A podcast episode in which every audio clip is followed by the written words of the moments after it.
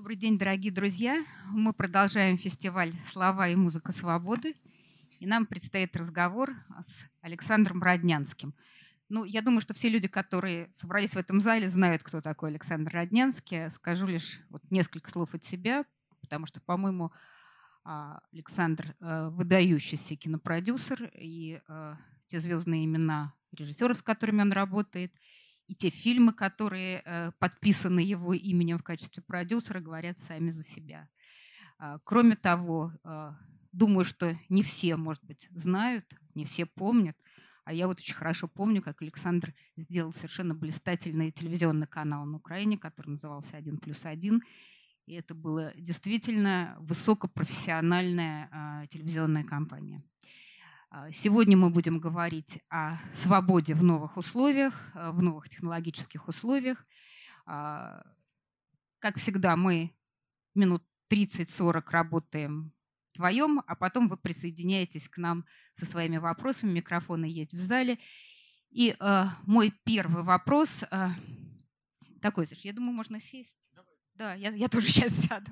Да. Мой первый вопрос связан как раз с технологиями. Нам всем казалось, что э, вот возник интернет, возникло свободное информационное пространство, мир стал глобальным, и э, как-то уже не надо бояться за свободу, потому что фарш невозможно провернуть назад, и э, мы свободны, мир прозрачен, все можно. И э, это, конечно же, почувствовали люди, которые работают в искусстве и в культуре, и в медиа. И э, кажется, что нет запретных тем, нет запретной информации, никто уже ничего не может запретить. Э, это в Советском Союзе, да, можно было закрыть железный занавес и считать, что вот там за пределами нет никого. Э, ни Антониони, ни Мастрояни, вообще никого, ничего, а все существует только здесь. А сейчас все по-другому. А, и тем не менее, мы все чаще говорим о том, что э, свободы в современном мире тоже недостаточно. И мой первый вопрос как раз связан с этим. А насколько новые технологии гарантируют нам свободу творчества? Насколько они открывают горизонты или они ставят какие-то новые границы? Во-первых, добрый день. Спасибо, что пришли. Спасибо. А, можно я еще, простите меня ради бога, одну реплику?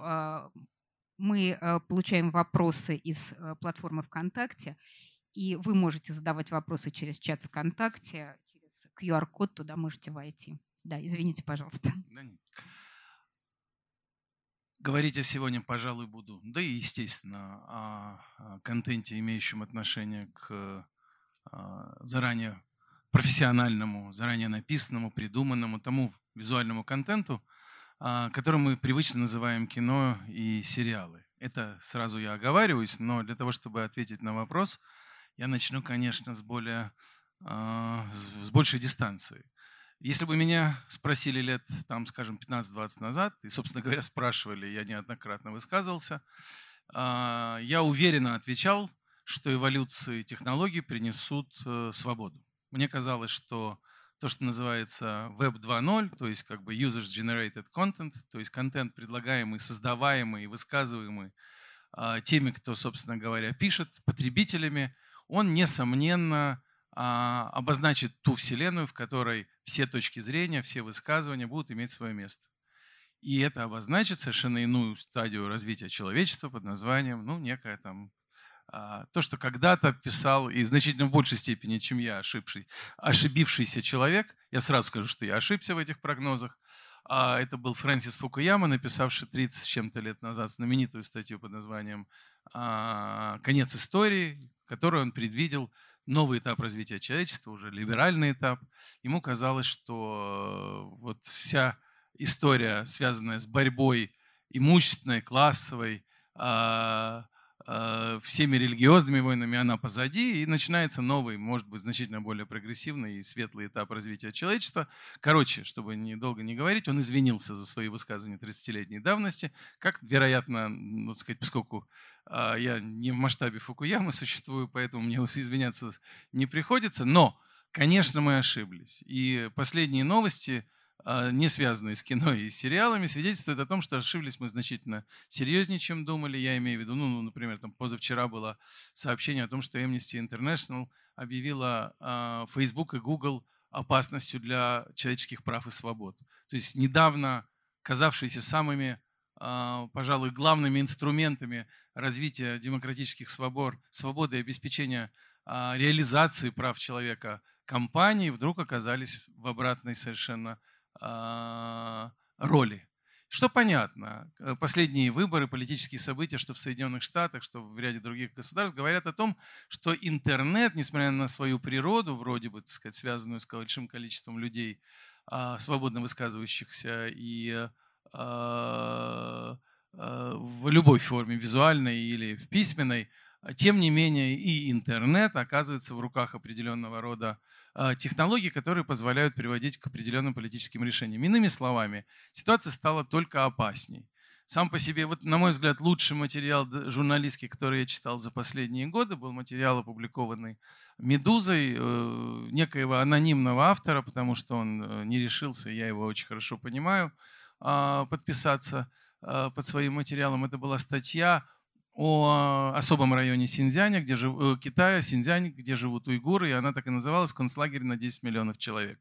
Это был огромный такой лонгрид, исследование того, как современные технологии а, э, позволяют следить за национальным и религиозным меньшинством китайским внутри огромной страны, а с меньшинством, естественно, религиозным, они мусульмане, Китай не любит мусульман. И все, что связано с технологиями, опознавания по зрачку э, персонажей, там, слежение за их поведением, там опробуются в этом районе. То есть на самом деле эти технологии оказались на службе совершенно понятных и давным-давно опробированных значительно менее э, технологически развитых формах э, государственных устройств. То есть говоря просто – Э, технологии, которыми мы э, сегодня пользуемся, создают значительно, на мой взгляд, создают значительно большую опасность, чем это было раньше. И, собственно говоря, об этом предупреждало какое-то количество и мыслителей, и писателей много лет назад. А вот, но, тем не менее, э, мы сталкиваемся с этим неизбежно. Что же касается того контента, которым занимаюсь я, и о котором, пожалуй, сегодня имеет смысл говорить. Тут ситуация несколько иная. Почему? Потому что произошли революционные изменения. Изменился мир, изменился сам по себе контент, изменились формы его потребления, изменились зрители, изменились революционно. Это принципиально. Что произошло? А, традиционное, ну как традиционное, последние сто лет, как вы знаете, в визуальном контенте доминировал кинематограф. Кинематограф, естественно, это э, ребенок развития технологий. Он родился в конце 19 века, я чуть позже скажу, каким образом родился, это, кстати сказать, любопытный момент. Он совпал с периодами развития там, общественных и появления, вернее, и представления миру новых общественных систем. Он оказался необычайно востребованным, и дальше кинематограф по мере своего технологического развития пытался преодолеть вот ту стену, которая отделяет зрителей, сидящих в зале, от того, что происходит на экране. И в тот момент – когда то, что происходит на экране, приблизило зрителю окончательно, раздвинув экран до масштабов там, IMAX, сделав так сказать, э, восприятие фильма доступным в трех измерениях 3D, а в некоторых кинотеатрах и в 4D, когда ваши э, кресла, так сказать, э, и ощущения сидящего в них зрителя совпадают с тем, что происходит с, на экране с людьми, переживающими определенные события. А, все то, что так или иначе вроде бы обеспечило непосредственное эмоциональное восприятие того, что на экране, кинематограф столкнулся с неожиданным вызовом. Почему? Потому что главным, а, без сомнения, главной, что ли, проблемой и главной возможностью современного человека и человечества шире является а, свободное время. Это тот ресурс, с которым предстоит, э, предстоит столкнуться человечеству в ближайшие десятилетия, я не говорю дальше, в огромной мере. Вы, наверное, знаете, сейчас обсуждается сокращение рабочих недель, э, уикенды в ряде стран там, в три дня, сокращение там, до 6 часов рабочего времени. Иными словами, свободного времени становится много, альтернатив времяпровождения свободного становится больше, и кинематограф из того совершенно доминирующего и абсолютно не имеющего себе конкуренции медиума, позволяющего интересно и ярко проводить свободное время, превращается в один из возможных вариантов лишь выбора. Что делают э, индустрия кинематографического производства и кинематографического показа, то есть кинотеатров? Они пытаются создать такое впечатление на экране, добиться такого эмоционального эффекта, чтобы вы, приходя в кинотеатр, не имели никаких подобных аналогов. Это означает, вы получаете на экране аттракционное зрелище. Аттракцион, откуда и родились вот те э, немыслимые и заполонившие на сегодняшний день доминирующие на экранах франшизы, э, то ли основанные на графических новеллах, опубликованных ранее двумя самыми главными издательствами комиксов в мире, это Marvel и DC, то ли неких других фантастических франшизах, но так или иначе, это те миры, которые не существуют в действительности, которые позволяют создать только современные технологии, опять же, компьютерные, и ради которых большая, прежде всего, молодая аудитория приходит в кинотеатры. Что это означает на практике для кино? Что последние 20 с чем-то лет, вот когда, собственно говоря, и произошел этот бум большого аттракционного, зрелищного кинематографа, пришедшего навсегда на экраны, а, в этих обстоятельствах зрители перестали ходить на привычные на протяжении последних 100 лет жанры, на драмы. Прежде всего, на драмы. То есть на истории, связанные с исследованием человеческой психологии. Зрители безусловно, будучи умными и чувствующими, а начали обнаруживать драмы в жанрах даже совершенно вроде бы не называющимися брутально там драмой и пугающих своей серьезностью. Это могли быть и фэнтези-драмы, и шпионские романы, и приключенческие фильмы. Но везде, где э, фокус внимания концентрировался на человеке, это, эти фильмы стали в, э, на экране проигрывать и исчезать. Студии начали их уводить в сторону. Произошло раздвоение фактически на два параллельно существующих сегмента визуальной киноиндустрии. Один сегмент – это большой аттракционный кинематограф, вызванный к жизни прежде всего эволюциями технологий. А с другой – вот эта самая человеческая драма, которая ушла на так называемый малый экран. Малый экран – это, естественно, и телевидение, и, те, и то, что родилось совсем недавно – если честно, то 2000 по факту восьмом году это стриминговые платформы, то есть интернет. Вторым фактором, конечно, создавшим проблемы для, для киноиндустрии, оказалась дороговизна, финансовая дороговизна, стоимость производства фильмов, возросшая стоимость билетов, все то, что выдвинуло на самом деле огромное количество людей э, из э, привычной зоны киносмотрения и заставила их искать для себя варианты э, альтернативные. То есть проще остаться дома, не садиться в метро, трамвай или троллейбус, или собственную машину, ехать в некий кинотеатр, постоять в очереди, покупать билеты и с неизвестным успехом смотреть тот или иной фильм. Это же неизвестно. Проще остаться дома, посмотреть то, что ты точно знаешь, выбрав для себя заранее, или поиграть на PlayStation, все то, что создает возможности и альтернативы. Но так или иначе, это второй вызов. Третий вызов, с которым столкнулся кинематограф, был обусловлен тем, что, альтерна... что аттракционная вселенная, все то, что появилось на большом экране, вызвало к жизни, к сожалению, очень шаблонные конструкции и схемы э, и очень картонных персонажей, которые, безусловно, которые, безусловно, э, вызвали э, разочарование аудитории.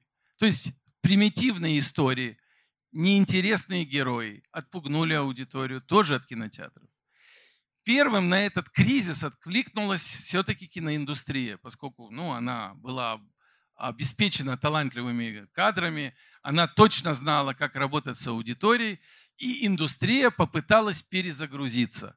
Вы это могли наблюдать прежде всего в том, как и на, самом деле изменились две знаменитейшие франшизы. Я возьму только две, на самом деле изменились практически все, но две старые франшизы. Прежде всего Бонд и второе Бэтмен. Старые франшизы, основанные на знаменитейших э, сюжетах, а, абсолютно понятно, бульварных, но тем не менее Бонд из романтически иронического героя, а, известного нам своим обаянием, умением соблазнять, а, размешивать коктейли и заказывать там водку с мартини, превратился в жесткого потного, борющегося за выживание персонажа, который борется не столько с внешними врагами, сколько со своими внутренними демонами, слабостями, психологическими комплексами и фобиями. Он получился сложным персонажем. Изменился мир, изменилась внешность, в мир стал жестче, потому что в классическом э, Бонде никогда не было убийств. Он справлялся с героями двумя-тремя элегантными ударами кулака, при этом, так сказать, не успевая ни, э, коим образом не помять, не испортить элегантно поглаженный свой там смокинг или пиджак, или костюм, в чем он там был прекрасно одет сегодня. Это не так. И в первом фильме франшизы, в котором появился Дэниел Крейг, появляется эпизод, который разрушает категорически навсегда легенду э, Бонда когда его принимают на стоянке, он присаживается, запарковав машину, ему выходящий из роскошного автомобиля пассажир или владелец машины небрежно бросает ключи и говорит «запаркуй». Бонда принимают за э, парк боя, за того, кто ставит машины. Это обозначило изменение мира. То же самое произошло с Бэтменом.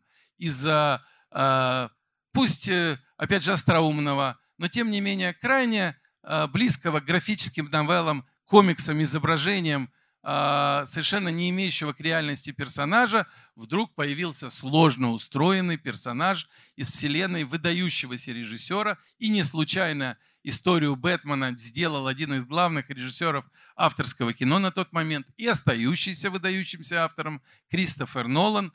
Новый Бэтмен оказался свидетельством процессов, происходящих в мире прежде всего. Потому что «Темный рыцарь», вторая Э, картина франшизы, это прежде всего свидетельство о мире, о времени, о состоянии умов, о том, какой выбор, с каким выбором э, сталкивается человек сегодня. Это, безусловно, попытка ответить на главные вызовы сегодняшнего социального э, и такого внутреннего психологического процесса, происходящего со зрителями. Но главное произошло в телевидении. И вот сегодня я, я в двух словах просто отвечу, скажу вам то, что на самом деле для меня кажется принципиальным, а дальше мы, если вас там заинтересует, пойдем в разные стороны и можем говорить о чем угодно. Но произошло в телевидении, по телевидению я называю сериалы. Понятное дело, что сначала сериалы и долгое время существовали на телевидении.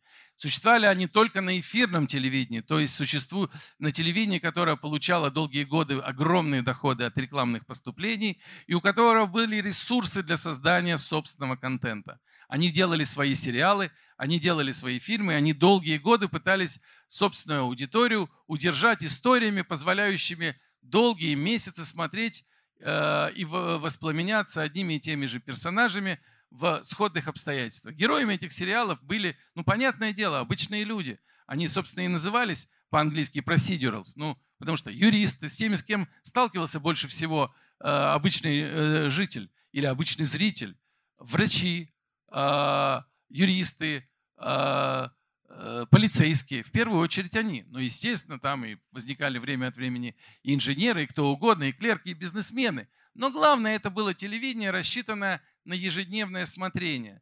Хит, например, э, всех э, времен в Соединенных Штатах, э, известный у нас как сериал «Скорая помощь», а в Америке как «Emergency Room», он состоял из нескольких там, сотен серий, был самым популярным, смотрело его на пике популярности невероятное для Америки количество зрителей в 44 миллиона человек, но лишь 25% из зрителей этого сериала видели все серии, потому что это были, это были э, истории законченные каждый день завершенные истории, объединенные общими героями.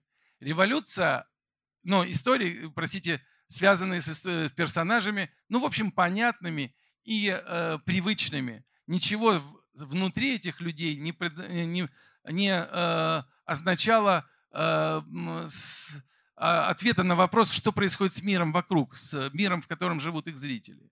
Произошли вот первые так, в один год Первые радикальные изменения произошли, когда эфирные телевизионные каналы, я сейчас говорю только в данной случае э, ситуации сейчас об американском телевидении, потому что там произошла революция, появление нового типа контента, та революция, которую я для себя называю вторым рождением великого американского романа.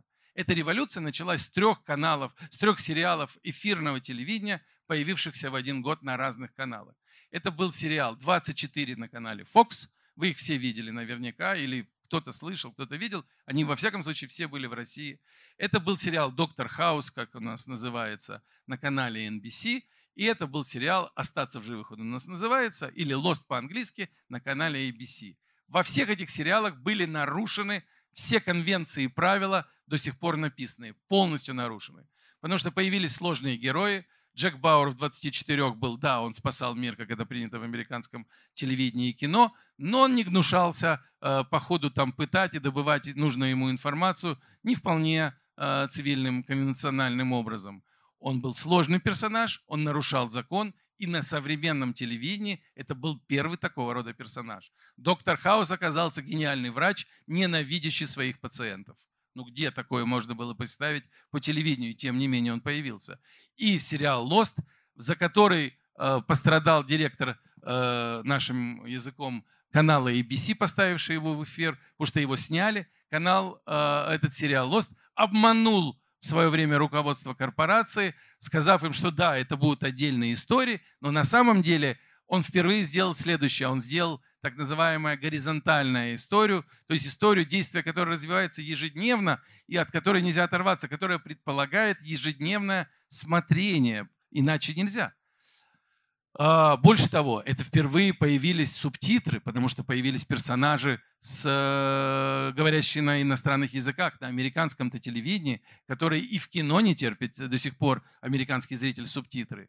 А, появились флешбеки, сложные драматургические структуры, которые боялись, что аудиторию не слишком искушенную запутают. Короче, эти сериалы нарушили все правила. Но это были сериалы а, эфирного телевидения. Дальше наступил этап – того телевидения, которое мы знаем только по э, названию HBO, потому что речь идет о кабельном телевидении премиумного сегмента.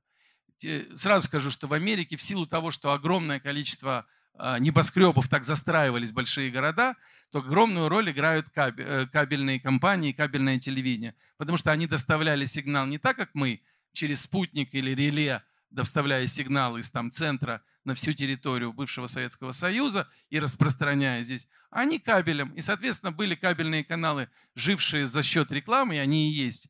То же самое, что эфирное телевидение, но значительно, а, но значительно менее регулируемое а, законодательно. Об этом скажу чуть позже. И э, там есть среди, например, этих базовых кабельных каналов два популярных, чьи э, сериалы вы без сомнения видели. Это один AMC, и там были знаменитые сериалы, например, э, или «Ходячие мертвецы», и это очень важные вещи. Но тем не менее, эти сериалы отчаянно хороши, но вы там не встретите ни ругательств, ни, сцен, э, ни откровенных сцен, ни э, всего того, что так стало привычным по сериалам нового типа. Жесткого, современного, брутального мира, не чурающегося самых жестких и неожиданных драматургических решений. Вот именно такой мир – появился в сериалах премиумного кабельного сегмента. Почему? Потому что премиумный кабельный сегмент не регламентируется так, как э, эфирное телевидение, ориентированное для всех, я имею в виду для любого зрителя, его же могут смотреть дети, э, старики, кто угодно, это может возбудить, поэтому там жесткая регламентация, что у нас, что в Германии, что в Соединенных Штатах, в онлайне, в цифре или в премиумном кабельне, кабеле это не так. Поэтому HBO прорвала, эм, так сказать, ситуацию знаменитым сериалом, который у нас известен под названием «Клан Сопрано». «Клан Сопрано» написал человек по фамилии э, Дэвид Чейз. Он очень хотел рассказать свою сложную историю отношений с собственной мамой, сложную взрослого мужчины – и он начал писать ее без всякой надежды, что это может быть когда-нибудь там телевидение. И принес на HBO показать в надежде, что у него был договор с HBO, он не мог не показать, что ему скажут нет, и он пойдет это писать как обычное конвенциональное кино, где, наверное, шансы были. Но неожиданно HBO сказала «да». И получилась история не просто про отношения 45-летнего сына, которому, который находится в психологической проблеме с мамой взрослой, но получилась история про э, мафиози, у которого есть работа. Ну да, работа такая не вполне привычная, рэкет, э, там, выдавливание э, нужных ему э, обстоятельств там, э, путем при помощи петли, веревочной, веревочной петли и палки. Но тем не менее, он такой же бизнесмен, как и все остальные. Он ходит в, на, на работу, он обращается к врачу, он переживает проблему, ему снится, у него панические атаки, у него проблемы с детьми, у него проблемы с родителями. Вдруг появился новый мир, в котором появились странные, необычные люди с опознаваемыми проблемами. И вот после этого родился феномен HBO, бутика, до сих пор остающегося производителем лучшего, наверное, качественного э, контента, свидетельствующего о новом мире. Э, и вот я подхожу к главному, что это уже на самом деле ответ на вопрос о свободах, об интернете, о том, что случилось с революционными изменениями, с появлением стриминга. Стриминг появился, и он на самом деле так бывает, появляются компании, чьи функции и чей сервис вдруг становится названием целой революции, за которой стоит множество компаний. Так случилось с Netflix. Netflix был обычным в 2007 году бизнесом по аренде, ну, он предоставлял в аренду DVD, э, фильмов, у него было много прав, э, фильмов и сериалов, у него было прав на, на 8300 фильмов, на 24 тысячи часов сериалов, и они придумали свежую технологию в начале, что в отличие от традиционных систем доставки э, арендованных DVD, которая занимала 2-3 дня, потому что доставлялось это из одного центра со склада условной там Атланте в любой город Соединенных Штатов, они придумали устроить склады по всей стране, у них было 8 таких центров, чтобы доставлять в один день. И вот такой у них был бизнес, пока два человека, э, возглавляющие компанию, ее CEO и ее Chief Content Officer, CEO звали Рид Хастингс и зовут, а Chief Content Officer, его звали Тед Сарандос, и он на сегодня самый влиятельный, вероятно, человек в Голливуде, не сделали два невероятных шага. Рид Хастингс придумал, что можно не доставлять по почте диски, а можно их стримить и доставлять э, в онлайне. Но для этого что нужно? Ты же не будешь каждому линк посылать. Ты просто выложишь все, что у тебя есть, на платформу и скажешь всем, ну давайте, слушайте, ну не будем мы просить от вас там по полтора доллара или по восемь, не знаю, сколько э, в день э, за просмотр. Давайте вы будете платить нам 80 долларов 95 центов в месяц и смотрите все, что у нас есть. Это было первое. Появилась первая стриминговая платформа, на которую можно было зайти. И что сделал Тед Сарандос? Тед Сарандос сделал две вещи. Первое. Он понял главное. Он понял, что в интернете люди смотрят иначе. И он сделал второе. Он сказал, что нужен собственный оригинальный контент. Мы не можем, сказал он, ограничиться тем, что было сделано, и тем, что уже существует. Нам нужен свой, совершенно особый контент. Что означало первое, что люди смотрят иначе? Это означает, что долгие годы телевизионные каналы производили, это принципиальный момент, производили для усредненного зрителя, для всех. Вот все, что делали телевизионные каналы, должны были смотреть все. Ну, то есть каждый телевизионный канал имел и имеет на сегодняшний день свою целевую аудиторию. Она составляет, там, представляет из себя там, женскую аудиторию старше 35 лет. Например, 35 плюс женщины. И значит, все без исключения программы, все сериалы, все фильмы, показываемые на том или ином телевизионном канале, должны без сомнения отвечать этому критерию, должны подходить этой аудитории. А Тед Сарандос сказал, нет, а мы, не, а мы же разные. Мы не слепая сумма атрибутов демографии и э, демографии и э, пола, и гендера. Нет, мы сумма вкусовых предпочтений. Вот я, например, белый мужчина, сказал он, 40 там, лет или 45, который любит фильмы а, э, например, э, с фильмы Пола Томаса Андерсона, скандинавские детективные сериалы, артиста Джона Траволту и под настроение смотрю «Мальчишник в Лас-Вегасе». Ну вот я такой сложный, я такой индивидуальный, я особый. Но какой бы ты ни был особый, что открыл Netflix, и это на самом деле открытие называется алгоритмом Netflix, таких как ты много. На самом деле это получился кластер. И в первом, что случилось в онлайне, определили индивидуальных зрителей. Определили, объединив их в определенные вкусовые, то есть собранные по вкусам, предпочтениям и интересам кластеры. У Netflix их больше тысячи. И сериалы там делаются не вообще для зрителей, а для конкретного кластера. Или для конкретных двух-трех, где они пересекаются. И от этого уже зависит обстоятельства там сколько стоит сериал и так далее, на какое количество кластеров он рассчитано. Второе, что они, когда приняли решение, что ну, нужен оригинальный контент. Оригинальный контент, сказал Тед Сарандос, нужен прежде всего нам особый. Что это значит? Все, что не могут посмотреть за пределами цифры, за пределами онлайна. Потому что так зачем людям платить деньги за то, что они могут видеть в телевизоре? А значит, нам нужна острая, современная, жесткая, не чурающаяся ни откровенных сцен, ни обсценной лексики, ни э, то, что мы называем матом, ни э, э, насилия с телевидения с необязательным хэппи-эндом, потому что по эфирному каналам Конечно, хэппи-энд. Ну зачем расстраивать массовую аудиторию? Они же дальше, ну неизвестно, как себя поведут, спать как будут или еще чего, не дай Боже. Нет, а здесь можно. И здесь вот такое телевидение. Дальше.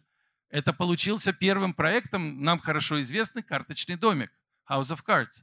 Когда вдруг, на удивление всему Голливуду, а, выставлены на а, а, биды, на, так сказать, э, борьбу предложений проект выдающегося режиссера э, Дэвида Финчера в роли одного из шоураннеров и выдающегося э, сценариста Бо Вильямона, автора к тому моменту уже очень хорошего фильма, который сделал Джордж Клуни «Мартовские иды», э, был выставлен и куплен, права на производство его были куплены эм, не HBO, которая, ну, сказала, ну, окей, два сезона, 20 серий, ну, мы готовы дать 60 миллионов долларов. И тут бац, Netflix 100 миллионов.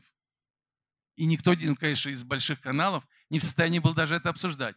Получилось Netflix неожиданное появление. А, с первым проектом «Карточный домик», к тому же еще и политически некорректным. У них в главной роли оказался, всем мы, э, в особенности в России, любимый а, Кевин Спейси, к тому моменту бывший сбитым летчиком. Он не снимался в кино, его фильмы не пользовались успехом в кинотеатрах. Но Тед Сарандо знал, потому что он же долгое время работал в Netflix, и он знал статистику, он всегда изучал, это была главная его работа. Он назначал то, что пользуется популярностью у людей, которые берут DVD. И он знал, что пользуются популярностью фильмы с Кевином Спейси для тех, кто смотрит повторное кино на DVD. И он, несмотря на мнение экспертов и всего сообщества, несмотря на то, что происходило с, э, в Голливуде, на критические ухмылки, на замечания, он запустил сериал с Дэвидом Финчером, Кевином Спейси, Бо Вильямоном, и это произошло э, всего-то аж, простите, 10 лет назад. Началась революция.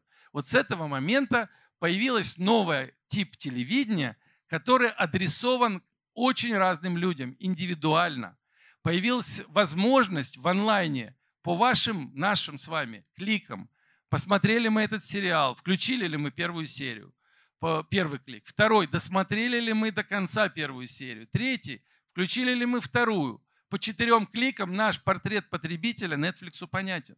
И поэтому каждый из нас получает след предложения, как человеку, который ведет себя в онлайне определенным образом. Мы получаем свое индивидуальное предложение – в этом смысле наши предпочтения учтены. Началась гонка вооружений, появились компании-конкуренты, появился Amazon, появилась Hulu. В этом месяце, в ноябре, выскочили два главных игрока в один месяц, и сейчас изменится мир. Появился Apple со своим Apple Plus и шестью новыми сериалами, которые можно смотреть. Я думаю, те, у кого айфоны уже понимают, о чем я говорю. Появился Disney Plus, без сомнения, компания-лидер – о которой стоит и нужно говорить отдельно. Появилось, существует огромное количество платформ второго эшелона, и Stars, ну, тем не менее, очень крупных, и Stars, и Hulu, и так далее, и так далее. И, конечно, это начало развиваться э, локально. У нас в России здесь огромное количество компаний, которые беременны качественными стриминговыми платформами. Ну, понятно, что лидеры IT-индустрии и Яндекс, и э, Mail, э, и Сбербанк, без сомнения, IT-гигант – и МТС, обладающие возможностями, но не могут не разродиться крупными стриминговыми платформами, обладая и финансовыми ресурсами, и технологическими. И так в каждой стране. Это приведет без сомнения к колоссальному росту контента, особого и направленного на конкретных потребителей. И я последнее, что скажу, на самом деле, чего я вам обещал сказать. Родился кинематограф, как известно многим, в, на бульваре Капуцинов, когда братья Люмьеры показали свой якобы первый фильм, прибытия поезда. Испуганные, как по легенде свидетельствуют, люди, отшатываясь от экранов, чуть ли не убегали на улицу, полагая, что сейчас на них наедет этот самый несчастный поезд. Но, как вы понимаете, как часто это бывает, это легенды.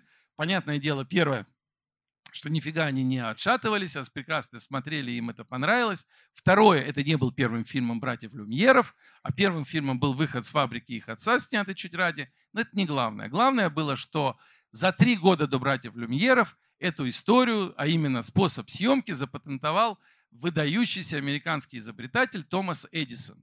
Томас Эдисон запатентовал кино, он создал способ съемки движущихся картинок и так далее. Почему же считаются и это очень важный и интересный момент. Почему же считаются а, создателями кинематографа люмьеры? А по одной простой причине. Потому что Эдисон, будучи огромным, страстным поклонником оперы, очень хотел создать кинематограф звуковой.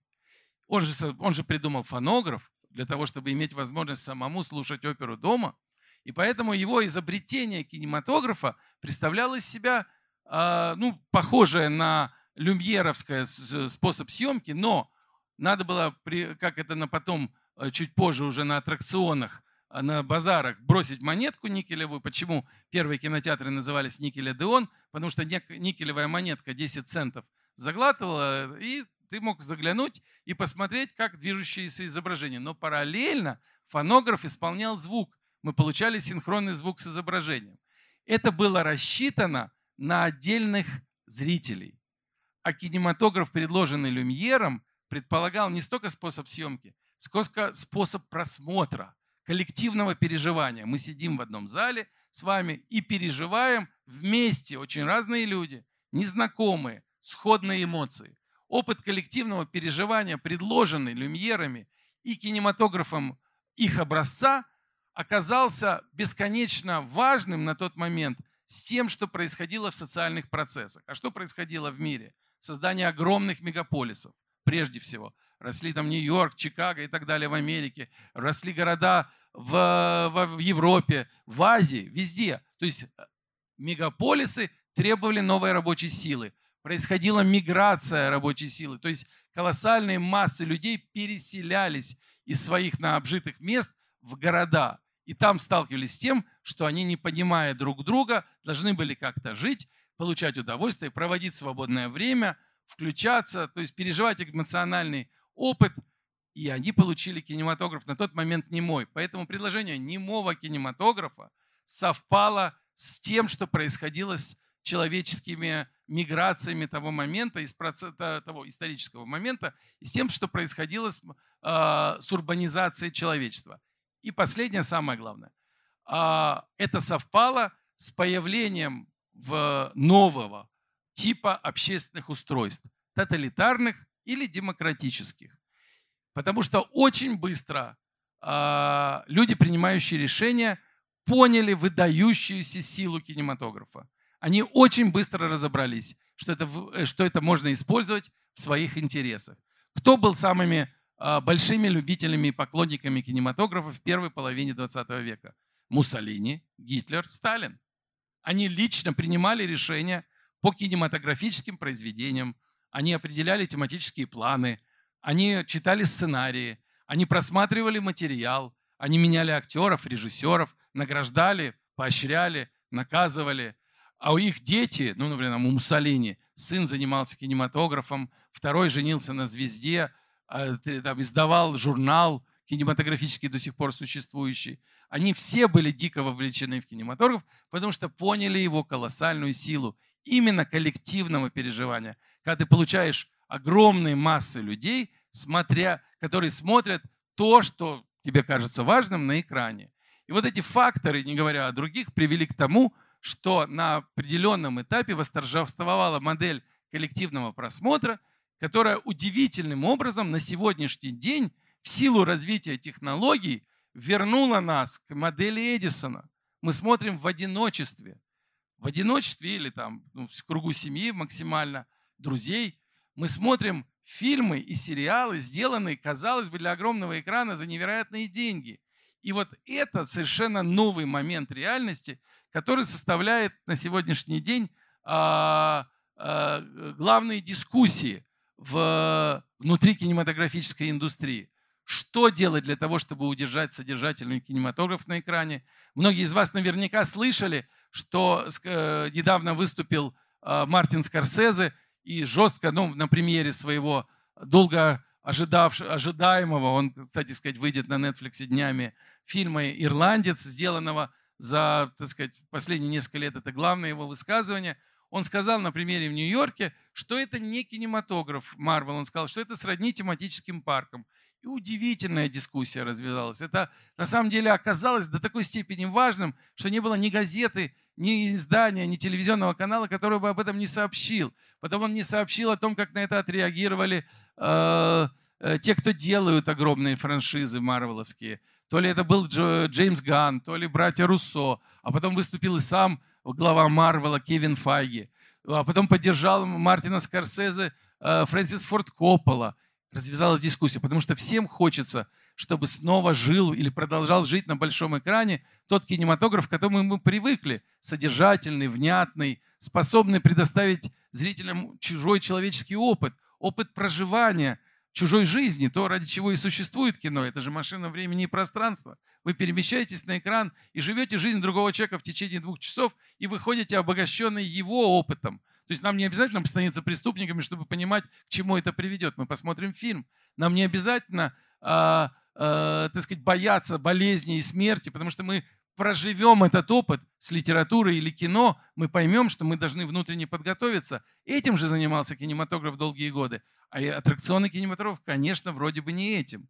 Но тем не менее, вот это одна из ключевых дискуссий. И, конечно, то, о чем мы начали говорить, до какой степени предпочтения, взгляды и интересы отдельных зрителей, отдельных людей, они обеспечены э, и отражены в кино. Долгие годы было не так. Сегодня значительно большей степени так, и это демонстрирует, послед... это пример, который я вам приведу, прежде чем закончить это вступление, я прошу прощения, что оно затянулось, и оно очень интересный пример. Это пример, случившийся в Индии. Индия огромный рынок, естественно, там свои миллиард там, с чем-то человек – и, естественно, на него огромные компании пытаются выйти. Вот, например, там Netflix и Amazon решили выйти на индийский рынок. Amazon поступил, как обычно поступает внятная компания, уважающая местные правила и э, законы, традиции установления. Они сделали качественный индийский сериал по всем э, абсолютно канонам э, и э, в рамках того, так сказать, стандарта, который вроде бы предпочитал индийский зритель и индийский кинематограф на протяжении долгих лет. И он себе так не особо прошел. А Netflix вдруг посмотрел на законодательство и понял, что законодательство цензурное, которое очень сильное в Индии, потому что в Индии жесткая цензура, особенности, касающиеся телевидения и визуальных средств массовой информации, в меньшей степени газет, ну потому что там очень много было э, неграмотных людей, поэтому Times of India, там главная газета очень такая жесткая и, в общем, вполне себе свободная и критичная, а газета, а телек жестко подцензурный.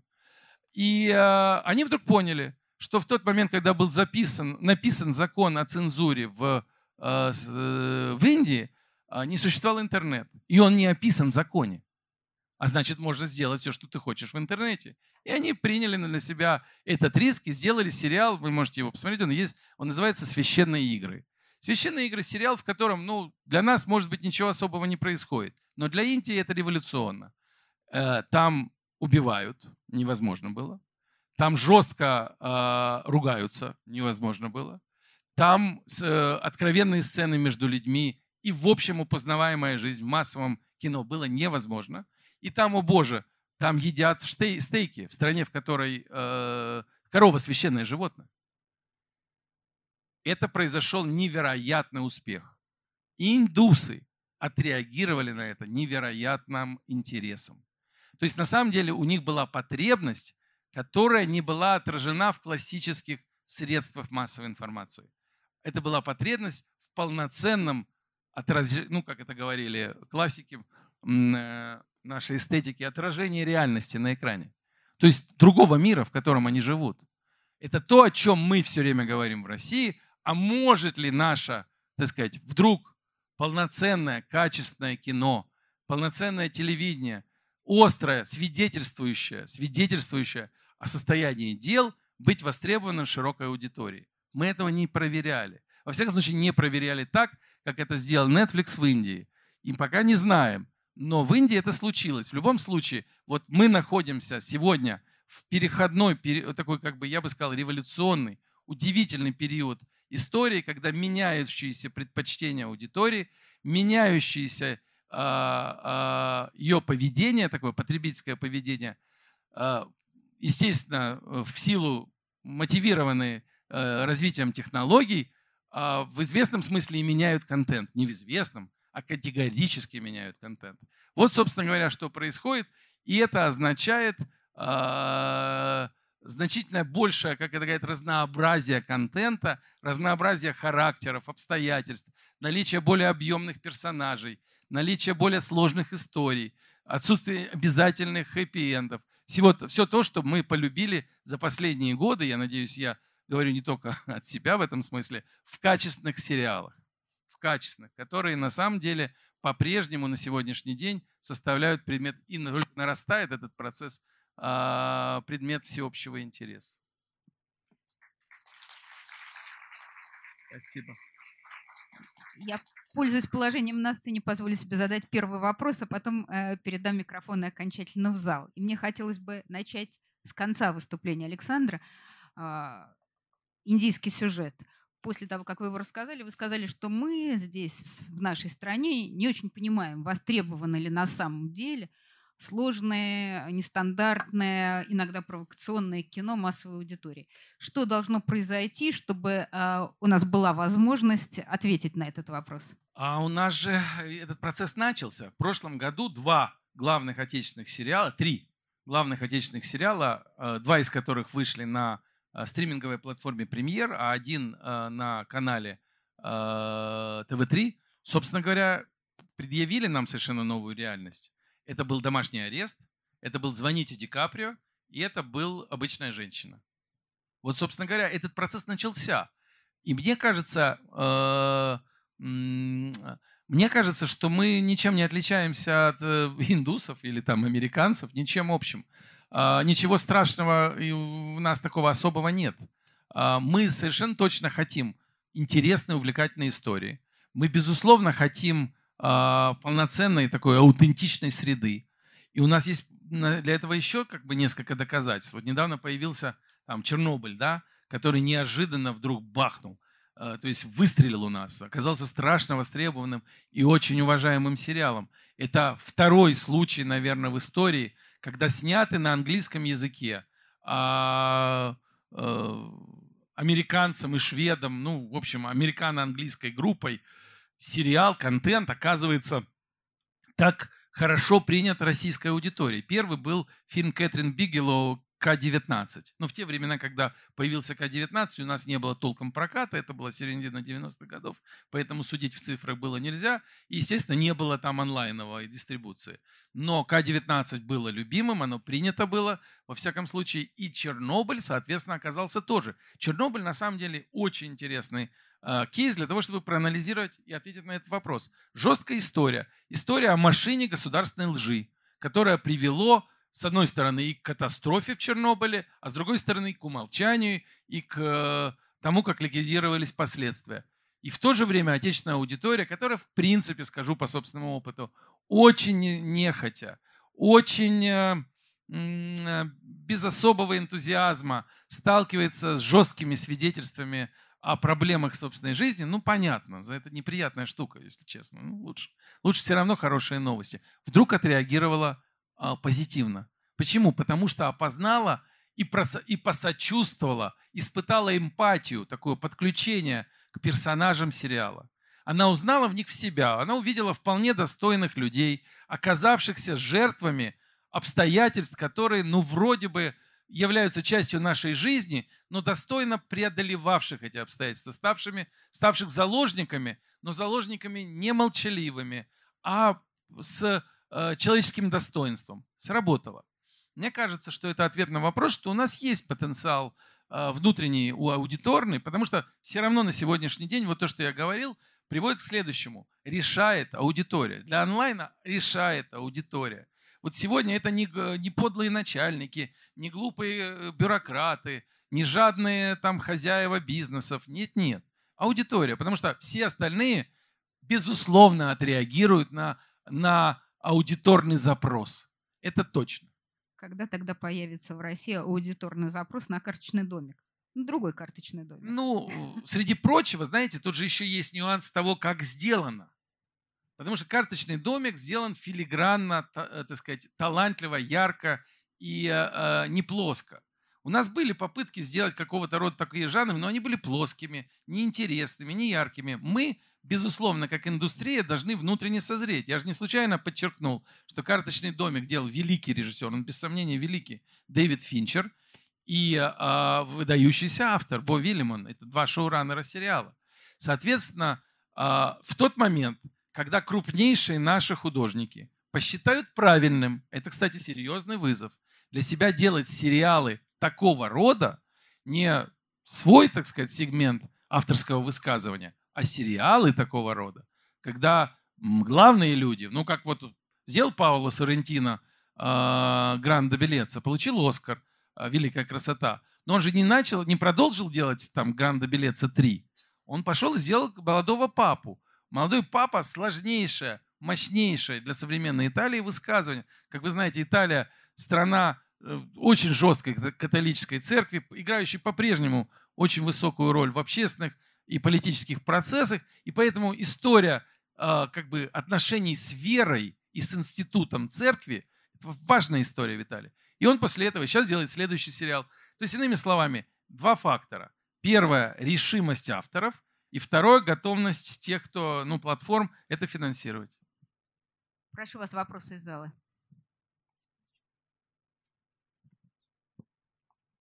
Здравствуйте. Два маленьких вопроса. Первый. Есть ли у вас любимый фильм и если да, то какой? И второй маленький вопрос. Можете на вскидку назвать три самых интересных фильма, которые лично вас впечатлили больше всего? Ох, как я... Спасибо за вопрос. Ух, как я не люблю такие вопросы. Вы даже не представляете себя. Я вам честно скажу, у меня каждый день любимые фильмы разные. Вот правда я, ну, я как бы вспоминаю какой-то фильм и думаю, до какой степени он был важен. И вот вы меня спросили сегодня, я могу вам ответить на сегодняшний день, наверное, попытаться. У меня нет точно одного любимого фильма. Я могу сказать, что на разных этапах там у меня были там, ну, вот недавно меня спрашивали, и я там сказал, в детстве у меня, например, там «Спартак», я помню, я смотрел там раз 500 ну, сколько было возможно. Он еще в нашем прокате был за, за, зарезанный весь, вот, цензурированный. «Спартак», кстати, сделал великий режиссер Стэнли Кубрик. Ну, просто я узнал об этом позже. А в тот момент меня интересовали совершенно другие вещи, страсти. Вот, когда уже был такой как бы э, студент, например, киноинститута, то я помню, что меня потряс абсолютно на первом курсе. Я сознательно, я до этого видел его, а, вот. Но я на первом курсе посмотрел сознательно фильм Лукина Висконти «Рок и его братья». Он меня совершенно потряс. И вот я помню, что он для меня был очень важен. Потом было уже несколько фильмов, там появилось, ну, таких совершенно понятных, а, вот, э, оказавших влияние. Но если вы меня спросите про русское кино, то, конечно, э, э, вот таким фильмом, который со мной удержался навсегда, всю жизнь, вот с того момента, как я его увидел, до сегодняшнего дня, это необычный, я вам скажу сейчас, наверное, для многих ответ, это «Июльский дождь» Марлен Мартыновича Хуцеева. Вот он для меня до сих пор остается очень важным. Прошу, пожалуйста. Добрый день. Э, Борис Барабанов, газета «Коммерсант. Москва». Два вопроса. Первый касается продолжения темы Чернобыля. Я знаю, что ваша студия работает над этой темой и э, реализует некий проект с этим связанный. Как э, продвигается работа и какие там ноты и струны вы хотите затронуть. Второе касается, в общем, фигуры Кевина Спейси, который был упомянут в контексте карточного домика. Ситуация, когда после обвинений его убрали из этого проекта, и фактически его карьера пошла вниз, да, фактически его сейчас нет. А, можно ли говорить о том, что вообще вот эта красивая картина, что все решает аудитория и что все решают люди, а, а правительство или какая-то власть ничего не решает в нынешней системе потребления, можно ли об этом уже говорить как о каком-то прошлом? Потому что получается, что человек, которого, в общем-то, не судили, не, не, не сажали и не, не признали, никто не признал виновным, то есть его вина существует только в медиа. Тем не менее, он, его карьера разрушена, этот персонаж теперь в сериале э, отсутствует и так далее. То есть будет ли э, та вот картина свободы, которую вы нарисовали, актуальна в ближайшие годы в контексте вот всех этих событий? Смотрите, здрасте, Борис. А, смотрите, на мой взгляд, как раз то, что вы привели в качестве примера, свидетельствует о том, что аудитория доминирует. Мне кажется, что вы недооцениваете общественное настроение в Соединенных Штатах. Я вот сюда прилетел из Соединенных Штатов, поверьте, история, то, которую вы сказали под названием Кевин Спейси, являющаяся частью ну, компании под названием МИТУ, которая в свое время, в свою очередь, часть гендерной революции, как я это себе называю, или полной такой как бы а, радикальной, кардинальной смены отношений в обществе, построенных на э, неравенстве полов и так далее, и так далее, это общее убеждение.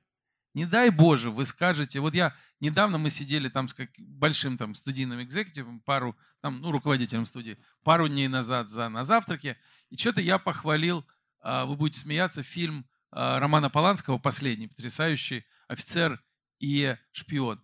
И он отреагировал на это, ну, он такой как бы хорошо мне знакомый человек, он сказал, боже мой, здесь говорят за столом о Поланском. Честно, это невозможно. Это часть общественного дискурса. Это не какие начальники. Как и, как и, условно говоря, голосование на Оскаре, чтобы вы понимали. Это несколько тысяч человек, таких же людей, как большинство американцев, голосующих в силу своих взглядов политических, человеческих, своих предпочтений. Для них это важно. Они на протяжении нескольких десятков лет последних изменили ментальность, они изменили отношение к ключевым общественным сюжетам. Я сейчас не обсуждаю, правильно это, неправильно. На мой взгляд, компанейщина всегда плохо. Понятно, что она заходит излишне далеко. Понятно, что есть невинные жертвы. Но в целом, в главном, они хотят добиться, осуществить не конституционной, а реальной, реального равенства полов там и так далее. Если вы посмотрите на основных персонажей кинематографа сегодня, даже в самых, в самых э, э, боевых жанрах, в экшенах, э, в фэнтезийных, каких угодно, вы увидите, что главными персонажами стали женщины. Вы увидите, что эти женщины ведут себя иначе. Это не вопрос отношения к Кевину Спейси.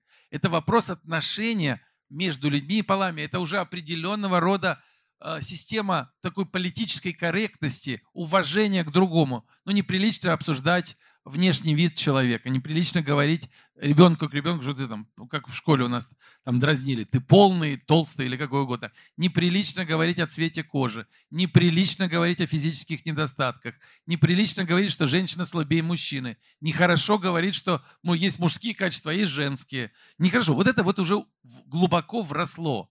И в этих обстоятельствах Кевин Спейси, чтобы было понятно, тут разные вещи. Есть система криминальной ответственности – да, он был оправдан в силу определенных обстоятельств, там от криминального преследования, которое обвиняло его в изнасиловании или там принуждении, там так далее, молодого человека к э, каким-то обстоятельствам. Это так. Но то же самое был оправдан с 20 лет тому назад, если вы помните, О. Джей Симпсон, обвиненный в убийстве э, своей жены и ее любовника, или ее не любовник, он был, а, так сказать, уже, так сказать, бойфренд, но вся страна знала, что его оправдали в силу, так сказать, мастерства великих адвокатов, но при этом все были уверены в его э, вине, и с ним, ему никто не подавал руки.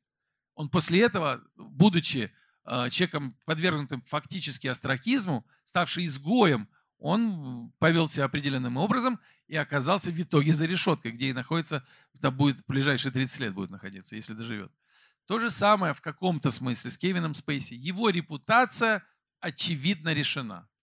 Не потому, что он там оправдан или не оправдан. Все знали, и это в ходе обстоятельств знали, что он пользовался, это главное, он пользовался служебным положением, будучи не просто артистом, главным исполнителем сериала, будучи одним из его продюсеров, человеком, который давал или не давал, или влиял на работу, он говорил людям, принуждал их к определенным действиям. И это было доказано. В ради, я вам говорю, как бы общественное убеждение, как состоит. Вот это не означает, что он наказываем. Мы, мы можем его позвать на работу. Проблема состоит в том, что дистрибуторские компании не решатся взять фильм в работу с его участием, потому что посчитают, что аудитория проигнорирует фильм. И вот когда это происходило, то, что вы сказали про «Качественный домик», это ладно.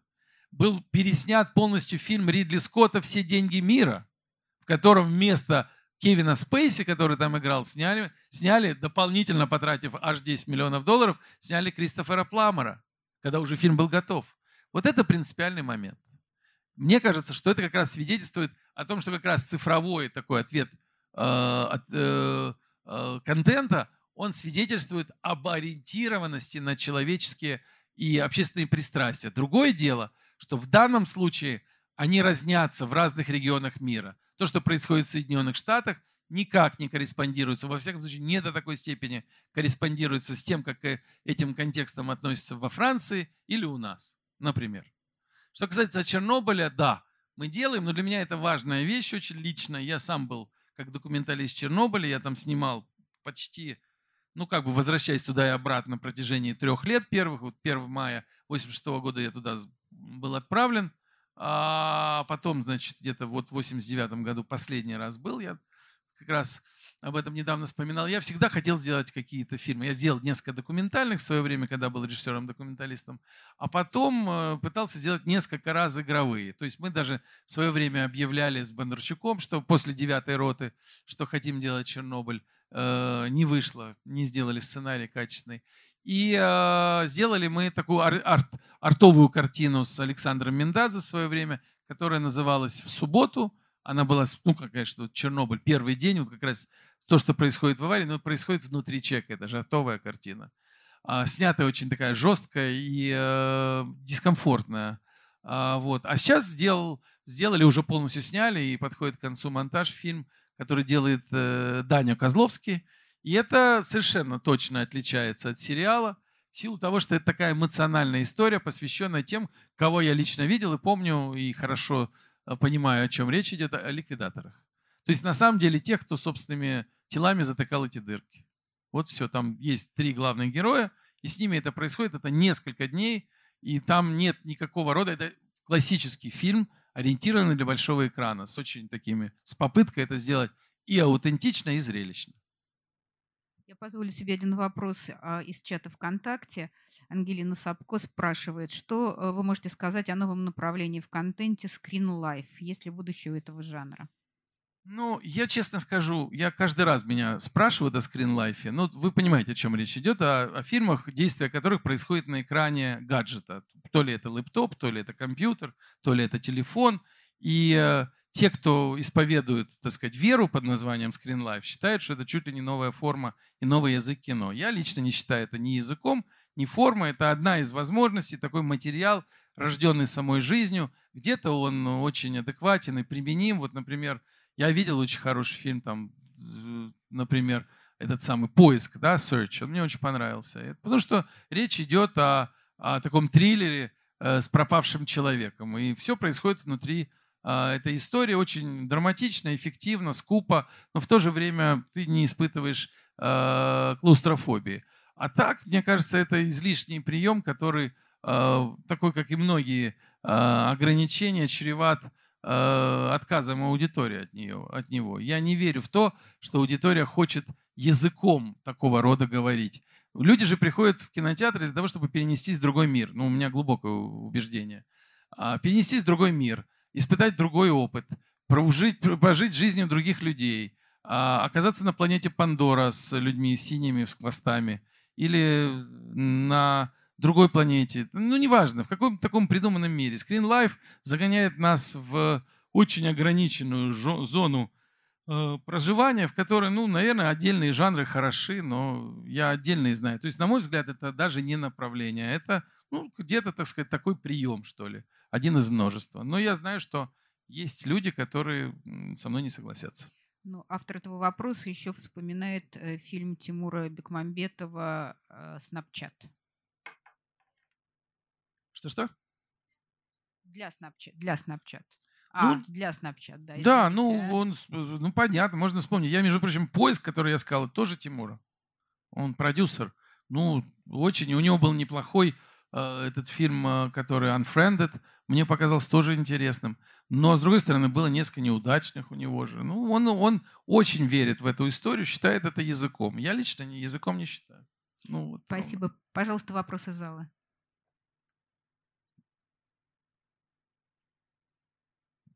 Спасибо большое. А, здравствуйте.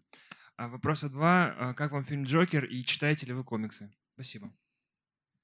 А, Комиксы я читать начал относительно недавно. У нас комиксы, ну как бы вот я даже днями там мы зашли в магазин комиксов такой большой, купили там несколько.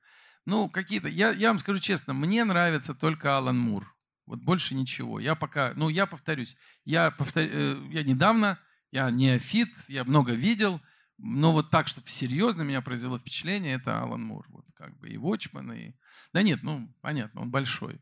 Все остальное, вот мы сейчас купили несколько новых. Правда, знаете, мы купили неожиданные э, с Балаговым.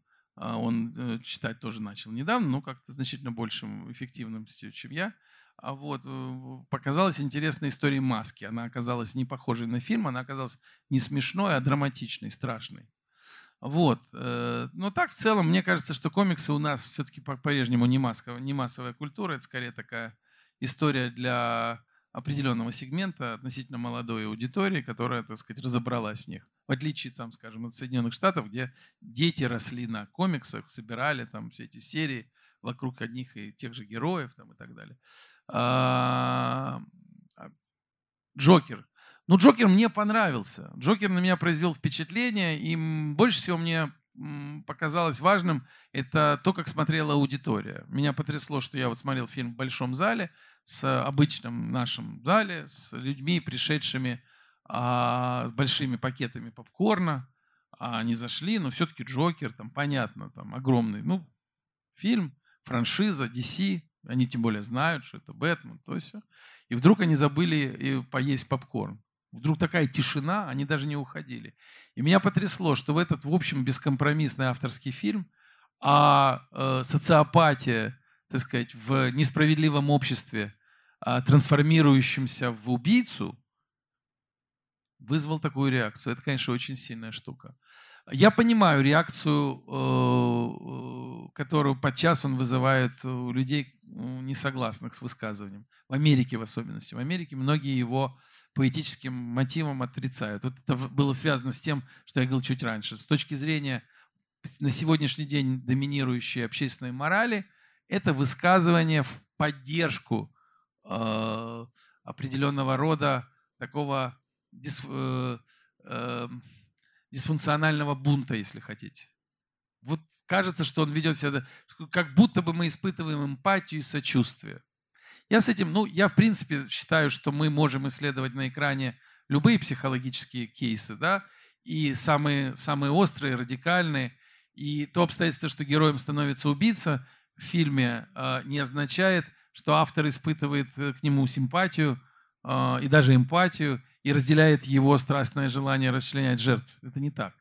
Но он исследует тот комплекс обстоятельств, которые привели к такого рода поведению. И в этом смысле, конечно, очень неожиданный взгляд, такой пересмотр классической франшизы про Бэтмена, в которой, ну, вы же видите, там Брю, отец Брюса Уэйна, главного героя, который, собственно, Бэтменом станет, Томас Уэйн, это классический э, Трамп, это такая как бы франшиза времен Трампа, Трампской Америки, когда все несправедливо, ну, понятно, что это взгляд такого либерального американского сознания, демократического, как и весь Голливуд на 99%, но он, он справедлив, наверное, да, и поэтому эти люди, богатые, властители мира, не испытывают эмпатию, симпатию, сочувствия и понимания никому из тех, кто живет другой жизнью. И это главное, что в дальнейшем приводит героя к тому, что с ним происходит. Сыграно это гениально. Посмотрим. Я думаю, что он будет номинирован на Оскар, но не получит его. Ну, может, Хакин Феникс, да. Прошу, пожалуйста, вопросы. Спасибо за рассказ. Меня зовут Антон. У меня вопрос про новые стриминговые сервисы, в частности, про Disney+, что нам от него ждать. И он уже, понятно, понижает там акции Netflix, но, как мне кажется же, Disney — это история про франшизы, там «Звездные войны», Pixar, все такое. А вот Netflix — это как раз таргетированные какие-то сериалы. Вот. И, типа, что нам ждать, что будет с этим всем? Понимаю, спасибо. Слушайте, но это интересная вещь, потому что Дисней я постараюсь не затягивать и сказать коротко, потому что Дисней это отдельная тема, потому что когда в 2005 году, к 2005 году к управлению компанией пришел человек, который управляет ее до сегодняшнего дня, Боб, Боб Айгер. Он, первое, что он сделал, он купил Pixar. Вот все было против этого. Дело в том, что диснеевская анимация проигрывала колоссально пиксаровским э, замечательным фильмам. А, они не знали, что делать, и никому не приходило в голову, что можно взять и попытаться договориться со Стивом Джобсом о том, чтобы Pixar стал частью э, собственности э, Диснея. Стив Джобс, э, Стив, э, Стив Джобс стал э, членом совета директоров Диснея, Боб Айгер членом директоров Apple, а в, руководители Pixar Джон Лассетер и Эд Катмелл возглавят и Disney Animation. Вот с этого он начал. Потом он купил Marvel, после чего упали акции Disney, потому что посчитали, что целых 4 миллиарда заплатить за эту компанию слишком много. Она в тот момент фильмов не делала. Она владела только правами на Э, графические новеллы Марвела. Потом они купили э, вселенную, ну и компанию Джорджа Лукаса, звездные, производящую «Звездные войны». И вот на сегодняшний день оказалось, в силу того, о чем я говорил раньше, о доминировании аттракционного кино, что они владеют правами на главные вселенные мира. То есть на то, что сегодняшний день можно бесконечно в этих вселенных рассказывать новые и новые истории. Удивительные истории. Вот первым сериалом Disney Plus стал что? сериал «Мандалорианец» или «Мандалорец», как его говорят по-русски, «The Mandalorian».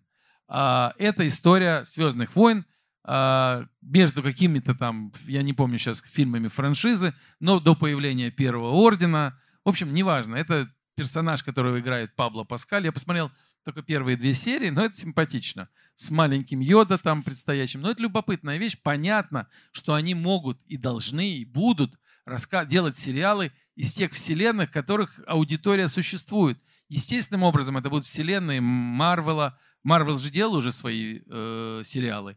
Они все появятся на Диснее, и это появятся сериалы с главными героями.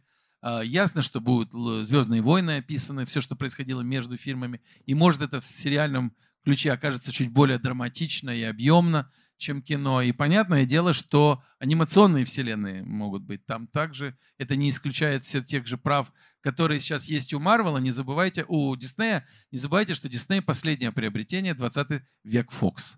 20 век Fox это все, что делал Fox. У них есть права на Люди X, вселенная Люди X, у них есть права на Дэдпул, у них есть теперь права на все, что делал Fox Searchlight. Ну, то есть это немыслимое количество контента, которое лучшие люди Диснея, а значит, это главная компания мира на сегодняшний день в медийной индустрии, вывалят на несчастных зрителей.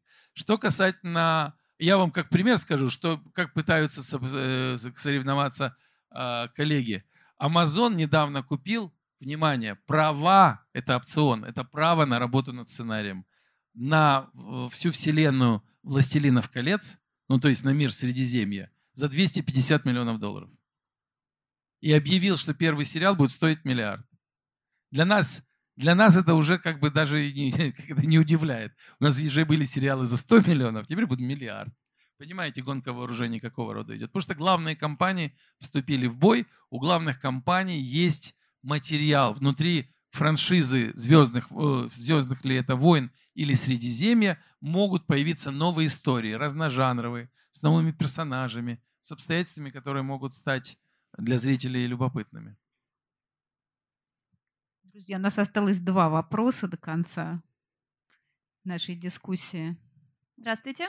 Спасибо вам большое за выступление. Я слева от вас. А, а, два быстрых вопроса. Первое. А, что делать молодому человеку или девушке, которая хочет стать продюсером? Потому что а, очень мало кто знает, чем вообще продюсер занимается, если вообще а, система обучения а, на продюсеров в России и так далее. Стоит ли ехать за границу учиться сразу?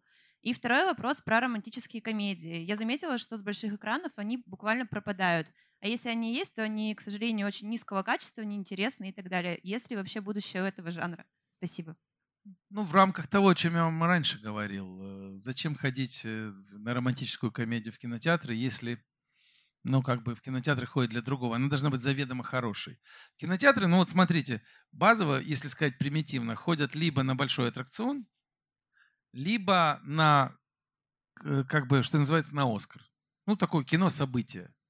Если заведомо будет романтическая комедия к случаю, ну, там, к Рождеству, качественное событие, это будет бренда, там, так сказать, несущий какой-то, там будут какие-то персонажи, актеры, там, не знаю, что-то, что привлечет внимание, она, наверное, будет иметь смысл. Так очень сложно привлечь аудиторию. За последние годы они посыпались в каких-то колоссальных количествах, как и другие жанры на большом экране. Ровно потому, что аудитория не хочет ходить в кинотеатры с непонятным для себя результатом. Это же можно дома посмотреть. Ты же ничего не теряешь. Такого рода фильмы, может быть, дома даже и лучше. А, вот. Что касательно обучения продюсерского, я, признаться, у меня достаточно жесткое к этому отношение. Ну, я вообще считаю, что нужно качественное гуманитарное образование. Вот я вам скажу то же самое, что я говорю всем. Мне кажется, что нужно два образования. Что первое гуманитарное э, полноценное, чтобы было, ну как бы такой объем, объем гуманитарного образования, позволяющий читать э, сложные книги, тексты э, и участвовать в процессе, в творческом процессе, быть соавтором в дальнейшем, да. А, и второе, профессиональное образование, но мне кажется, не, не продюсерское скорее, а творческое. Вот мне так кажется. А продюсер это же предприниматель по факту. Ну так продюсеры становятся люди, э, которые сейчас вас сейчас вас освободят, а, а, э, которые могут быть предпринимателями. Собственно говоря, это такая предпринимательская функция, ты берешь на себя ответственность за всю сумму там творческих, административных, финансовых обстоятельств, связанных с тем или иным проектом. Вот, собственно, и все. Я не понимаю, как в институте учить. В институте можно учить линейных продюсеров. И у нас есть несколько приличных э, киношкол, в которых вы этому научитесь. Линейных. Те, которые, так сказать, реально управляют процессом производства на площадке. Ну, в том смысле, в котором вы спросили, мне кажется, это нужно стать в человеческом плане. Ну, мне так кажется, я не знаю. Друзья, прошу, пожалуйста, последний вопрос на этой дискуссии. Александр, добрый день, спасибо большое. Очень приятно вас здесь видеть. А, меня зовут Яна, и у меня вот какой вопрос. А недавно на экраны как раз большие вышел фильм «Верный», замечательный фильм, по-моему. И судя по цифрам, которые были, да, прокатным, они, ну, вроде бы как довольно большие. Вот, но э, общественность кинотавра, насколько я знаю из материалов, она не восприняла его так, как воспринял, может быть, зритель. И почему так произошло? И понравился ли вам этот фильм? А, ну, смотрите, во-первых, э, на кинотавре его посмотрели ровно так же, как и зрители. Это, эта картина заведомо раскалывает аудиторию, она для этого и сделана, потому что она провокативна по природе. Это, естественно, э, женский взгляд на, а, на сексуальность и на право женщины. Опять же, это очень современный а, фильм в рамках того, о чем я говорил чуть раньше, когда был вопрос про Кевина Спейси. Это очень современный, это фильм, свидетельствующий о том, что и у нас сильны э, вот те э, такие общественные настроения, которые привели к жесткому, ну как бы к МИТУ в Америке. Да? Это взгляд очень талантливого режиссера, на мой взгляд, э, по-моему, Нигины Сайфулаева, и это прекрасно. Многих это смущает, раздражает и провоцирует, естественно. Она провокативна, она откровенна, она для многих кажется еще лишена, поскольку она лишена социального высказывания, то традиционно в, понимании того, как мы долго воспринимали такой кинематограф, сами по себе отношения там, полов или собственной сексуальностью, они не кажутся достаточными, для недостаточно важными темами. Вот, собственно, это и привело к тому, что э, на кинотавре его восприняли очень хорошо в аудитории. Он был такой из лидеров, на мой взгляд, насколько я мог судить. Я, как вы знаете, наверное, не принимаю участие в решении. Там, я с интересом слушаю жюри, когда они принимают решения, и это для меня принципиальная вещь. Но ну, когда ему дали какой-то там диплом, я внутренне, конечно, не согласился, хотелось большего. Ну, что делать? Что, кстати, на аудитории, когда он вышел в большой прокат, да, он очень прилично идет, он собрал под 100 миллионов рублей, что, конечно, очень хорошо для такого рода драмы, но, конечно, несопоставимо с большими картинами чемпионами проката. Поэтому говорить о реакции там, аудитории, ну, по-настоящему не политкорректно. Ну, не, не, в смысле, некорректно. Это не точный ответ. Да, эта картина прошла хорошо, для драмы прекрасно. Да, она вызвала дискуссию, что вообще потрясающе. Да, она поляризовала общественные интересы, вкусы и, так сказать, вызвала к жизни целую там, дискуссию в определенных там сегментах. А, вот. И мне кажется, она стала очень полезной картиной для всех тех, кто э, интересуется подобными сюжетами. И мне кажется, это очень важное свидетельство, повторюсь, того, что есть, появляются молодые голоса, не боящиеся провоцировать. Это самое принципиальное. Мне да, мне понравилось сразу, я это не скрывал. Я на кинотавре не, а, как бы не говорю, что мне понравилось, не понравилось, по понятным там соображениям, потому что имею отношение к фестивалю. Это всегда звучит двусмысленно, хотя, ну, как бы, я, повторюсь, не имею отношения к решениям жюри. Но после фестиваля я несколько раз говорил об этом фильме и даже писал. Он мне понравился. Я от своего имени, я думаю, от имени всех участников сегодняшней дискуссии хочу сказать спасибо, Александр, что вы к нам Спасибо большое. приехали. Я надеюсь, что это не в последний раз.